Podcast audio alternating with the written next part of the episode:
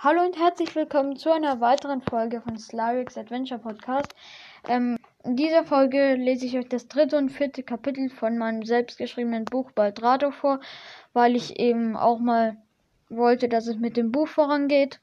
Also dass noch, dass ähm, eben noch ähm, Folgen kommen, wo ich Kapitel, also weitere Kapitel vorlese.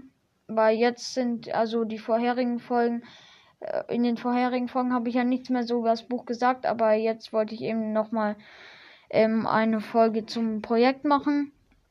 Und wie gesagt, das dritte und vierte Kapitel gibt es heute. Ähm, und wir waren dabei, als Taring gerade in ein Portal gesogen worden ist.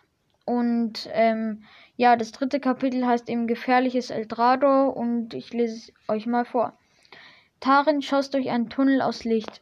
Es ging so schnell, dass ihm allmählich schlecht wurde. Wo komme ich jetzt nur hin? dachte er verzweifelt. Ein Portal in eine andere Welt? Das gibt es doch nur in Geschichten.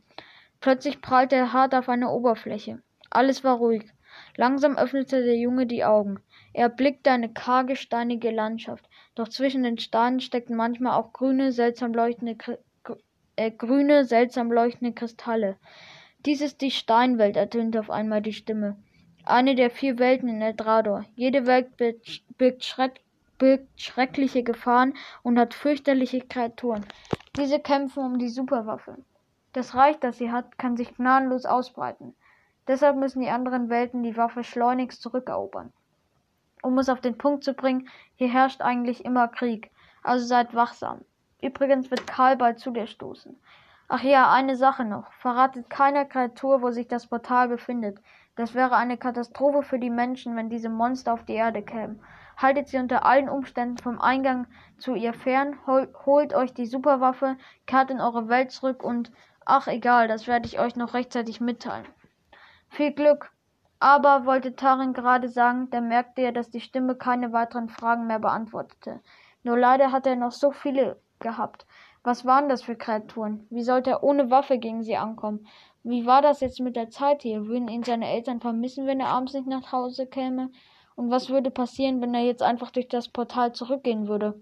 Da schaltete sich die Stimme erneut ein. Deine Fragen sind nicht ohne Bedeutung, fand sie.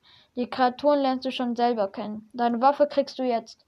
Zwei Schwerter fielen vom Himmel. Taran fing eins auf. Es hatte einen roten Griff und eine silberne Klinge. Wenn du auf die Erde kommst, werden nur ein paar Minuten vergangen sein, fuhr die Stimme fort. Und zu deiner letzten Frage, ich würde dir raten, es nicht zu probieren. Aber jetzt beginne dein Abenteuer. Also das war jetzt das dritte Kapitel. Das vierte lese ich euch auch noch vor. Es heißt, ähm, die Mission beginnt. Und ja, viel Spaß. Tarin konnte es nicht glauben. Er musste also jetzt gegen irgendwelche Monster kämpfen, sich die Superwaffe holen und verschwinden. Das würde er doch niemals schaffen. Plötzlich leuchtete das Portal hell auf, und der Junge gewann wieder an Funken Hoffnung, denn die Gestalt, die jetzt erschien, war niemand anderes als Karl, sein bester Freund. Karl, rief Tarin überglücklich. Hey Tarin, grüßte Karl locker. Ich habe mich gewundert, warum du nicht am Strand aufgetaucht bist. Also bin ich im Wald nach dir suchen gegangen und fand dein Fahrrad. Danach ist es mir wahrscheinlich genauso ergangen wie dir.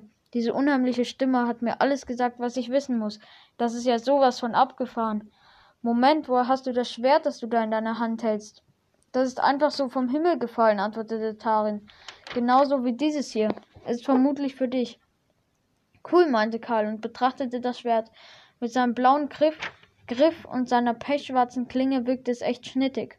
Ich kann es kaum erwarten, damit irgendwelche Kreaturen niederzuschlagen, fügte er hinzu. Lass uns als erstes dort vorne auf den Steinhaufen klettern, um einen Überblick zu bekommen. Gute Idee, fand Tarin. Also bewegten sich die Jungen, die Jungen auf ihn zu. Doch sie kamen nicht weit, denn kurz vor dem Hügel tauchte plötzlich ihr erster Gegner auf. Also das fünfte Kapitel lese ich euch dann in einer, in einer anderen Folge vor. Ich weiß nicht, ob ich da auch noch das sechste Kapitel vorlese. Ähm, ja, auf jeden Fall. Ich hoffe, euch hat die Folge, also euch hat, euch haben die Kapitel gefallen und ja, dann würde ich sagen, das war's schon wieder mit der Folge und bis zum nächsten Mal. Ciao.